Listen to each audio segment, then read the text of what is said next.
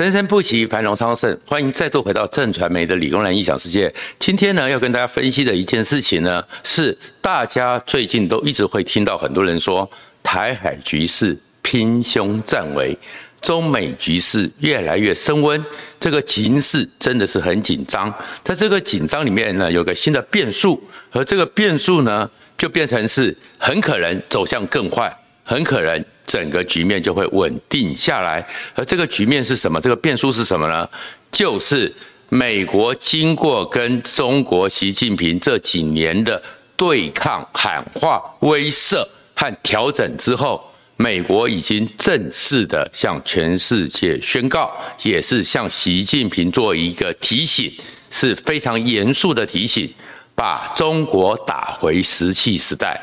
美国真的已经准备好了，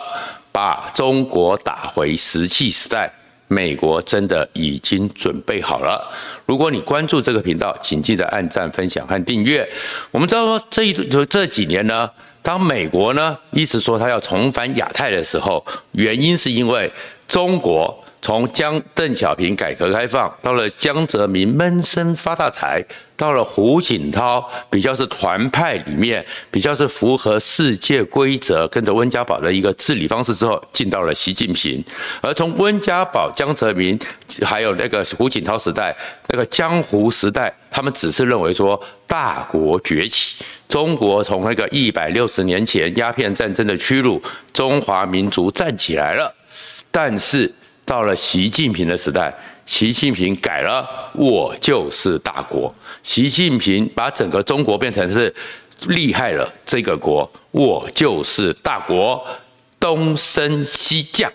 东边要重新站起来，东方的太阳要站起来了，西边要衰落了，这是历百年来难得一见的历史机遇。然后这个时候，全世界开始对中国开始有了压力。觉得这个中国恐怕是全世界现有的秩序。二战之后，二战之后经过这么残忍的、血腥的一个全世界争斗之后的一个世界格局、世界秩序、世界规则，是不是会受到挑战？而这个挑战里面呢，更麻烦的是，随着习近平。打破了世界上已经不太能够容许的任期制，且把它打破，它会变成是要做一个终身的领导者，那美国就认定。和平演变中国，让中国融入世界秩序，已经是不可能的了。而这不可能之后，更大的风险是，习近平面对这些世界对他的质疑，中国内部对他的质疑，是走向更强悍。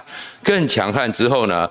美国已经你可以看到，不管是美国的国务院、美国的国情咨文、美国的情报总监、美国 CIA、美国五角大厦，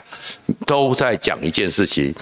中国根本不想融入世界秩序，但是更糟糕的是，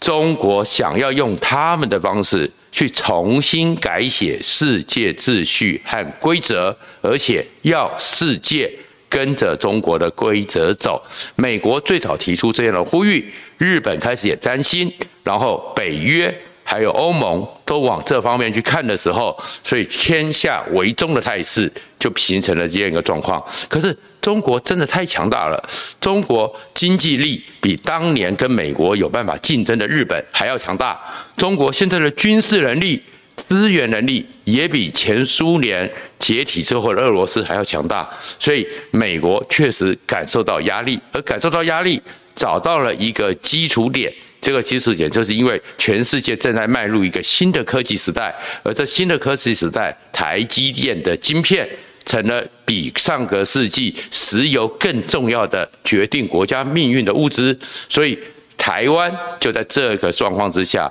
台湾的安全成了国际化的的一个课题，所以就被卷进来了。而这卷进来之后，又跟中国的民族主义做了一个对撞，所以中美终需一战，这个压力一来，那美国一直在做的就是威慑，就是我们先前也讲过很多次，Not today，不要在今天，习近平觉得可以打台湾，但是美国这种威慑里面，美国也做了一个示警，那其实也是给自己内部一个压力，美国的军力要做一个重新的调整，所以他们设了一个二零二七年，习近平第三任结束之后，会被再打台湾，攻打台湾，而且因正好习近平也下了令，要中国的解放军二零二七年具备攻台的能力，所以就变成二零二七。那美国就不断的在强调习整个习近平二零二七攻台，所以美国要做调整。而在这个压力下，就就是讲着太平洋威慑倡议。但是其实最近的威慑倡议，美国已经有了底气，已经有了自信。所以呢，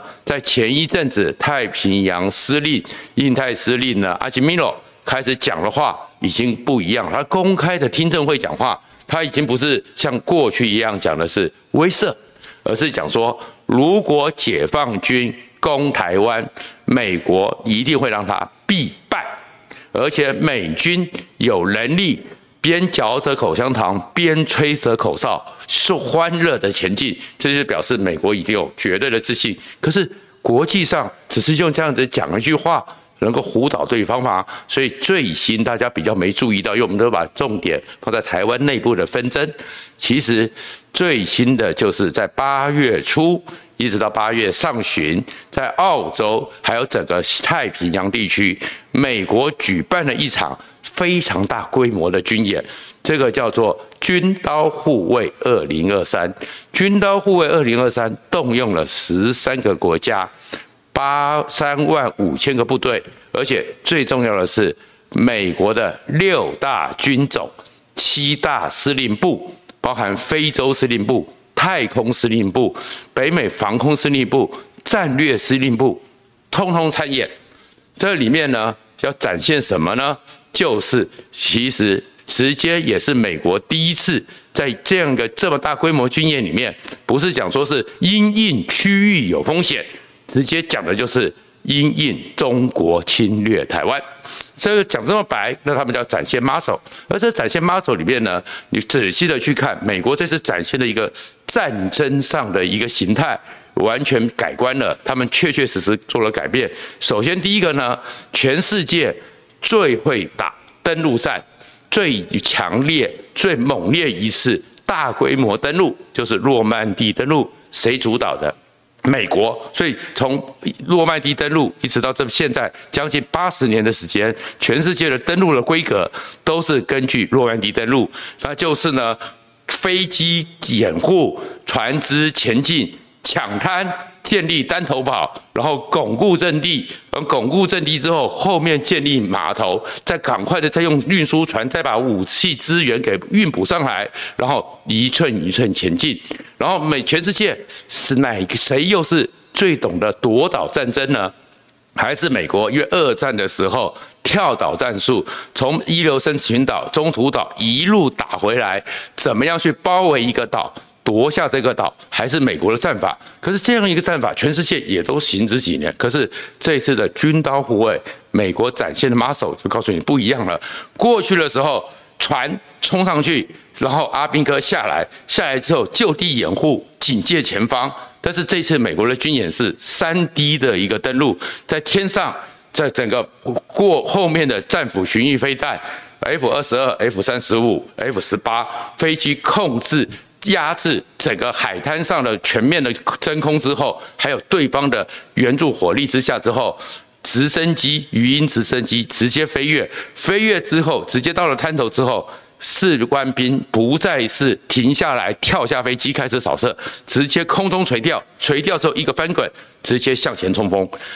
整个气垫船冲上岸头之后，也是一冲上之后，直接向前冲锋，然后里面的车辆或什么就直接补给过去了。然后，所以已经没有什么建立滩头堡、稳固滩头堡，进去进入就是前进。前进之后，占领了一个开阔地之后，西幺山洞直接降落，下面就是。海马斯火箭就是 M 七七七这样的榴弹炮，开始远端火力压制，所以这个战争已经不像以前一样一寸山河一寸血的慢慢打。美国这次展现的它的三 D 这一个作战规格，而且是包含它的盟国日本、澳洲都有这套的训练。那这个意思就告诉你，嗯，中国你要知道，你还在用过去二战的学来的战法。面对美国这种快速的三 D 战法，你是撑不住的。然后另外一个呢，美国这次又展现的就是整个补给也不是像以前一样了，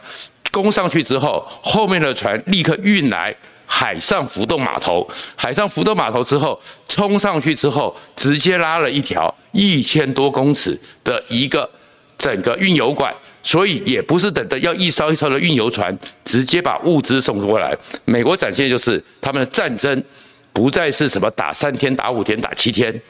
二十小时之内直接攻克一个岛，所以美国宣传宣称的是说几个小时就可以把中国在南海、天海、造陆那些岛屿都摧毁。美国用军刀护卫展现给中国看了，但是这次军演里面还有一个更大的状况，是美国首次公布他们的一个战略图里面。攻击才是最好的防卫，所以过去的时候，美国在做这些军演的时候，就是因为你入侵台湾，所以在台海附近，在巴士海峡附近，在我们的花东外海歼灭中共军、解放军的来犯力量。可是这次美军画了三个攻击点，美国会主动进攻，彻底摧毁中国的有生力量。一个就是直接有从澳洲、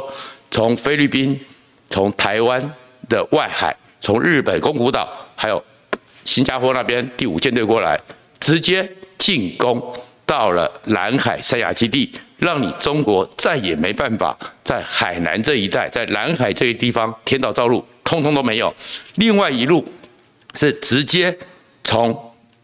整个日本沿国基地威胁青岛，然后从南海的美国驻军直接威胁旅顺。然后从日本再出船威胁到整个上海外面，那其实美国方法当然不是要入侵中国，但是源头打击的概念也已经出来了。这个就是到时候中国这些想要做第二波补给的武力，美国都会把它给摧毁。所以在这个情况里面，你就看到中国其实是受到压力了，而这压力里面就可以去大家去理解到，为什么习近平在今年的拍腰建军节突然之间换掉了他辛苦培植的火箭军的所有军头，然后呢，连东部战区的政委，东部战区就是直接面对我们的，而且中国是以党领军，东部战区的政委他的权力比东部战区的司令可能还要大一点。都被他撤换，而这些人都是习近平一手培养起来的。大家都在想换了什么事？那中国的理由永远是说在查贪腐嘛。然后还有习近平在把二炮部队成立成火箭军的时候，也整合了网络、骇客、通讯、后勤，叫做战略司令资源司令部。这个战略司令的资源部的司令也不见了，最近也没出现，出了什么事呢？中国的说法。都是查贪腐，火箭军全面换了一个是海军出身的王厚斌，大家都觉得很怪。而这里面呢，一个曾经是中国参谋本部的一个军官叫姚晨的。现在人在美国，他以前在海军服务的时候就跟王厚斌是同事。他反而有一个很有趣的评论，他的评论他自己是在一个座谈会提出来之后，他自己在拍了一个多小时的评论。他里面讲到一个关键，这个关键是这些军人其实对于国家、对于世界还是有所理解的。火箭军现在的压力在于说，习近平只想打。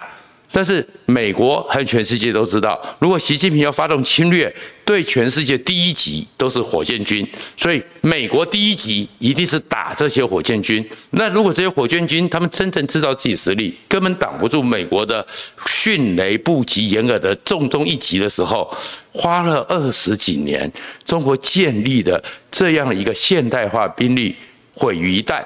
对中国来讲是不利的，所以呢，整个他们讲说，习近平跟他们讨论的时候，他们对于习近平狂想式的只要开战就占领台湾，其实是在军事上、在战略上、在国家命脉的保存上是有所保留的，所以习近平火了，就把他们给换掉了。可是换掉之后，那反而就变成更可怕的事情。我们可以看到正面的就是，你换了一个海军。出身的人来管火箭军，你想要搞懂这些飞弹，东风几，东风几，你就要搞合一阵子。也许暂时他因为要去熟悉业务，熟悉这些战术，那台湾暂时可能会喘口气。可是另外一个风险在于说，因为他可能就是一个听话的人，那听话的人他根本没有这些专业知识的能力和判断。习近平讲的永远是对的，搞不好他更铤而走险，所以我们其实还是要注意一下。然后另外一个，美国对于整个中国打进石器时代是一个状况，是拜登在八月十一号正式又宣布美国进入了国家紧急状态，签署了从去年十月对中国的晶片禁令。再签了一个敏感科技禁令，而这敏感科技包含的就是美国这次是直接开宗明义的讲，是要去处理，确保下一世代美国军事的绝对优势。所以，对于先进半导体、量子计算、AI 技术的所有的技术和人才，对中国进行管制。而且在这一次的一个命令里面，还怕中国找了后门。因此，香港、澳门同列入跟中国一样进行管制，这就是断掉中国发展更精密武器、更精密国防力量的一个状况。然后，什么叫做国家状态？国家紧急状态，并不是像我们讲的，就是进入戒严。美国是在一九七六年。签订了一个国家紧急状态法案，因为美国是个民主国家，民主国家凡事都要依法行政，但是有很多时候出了状况的时候，总统是可以因为因应这个非凡不寻常的特殊威胁，这是他们定义非凡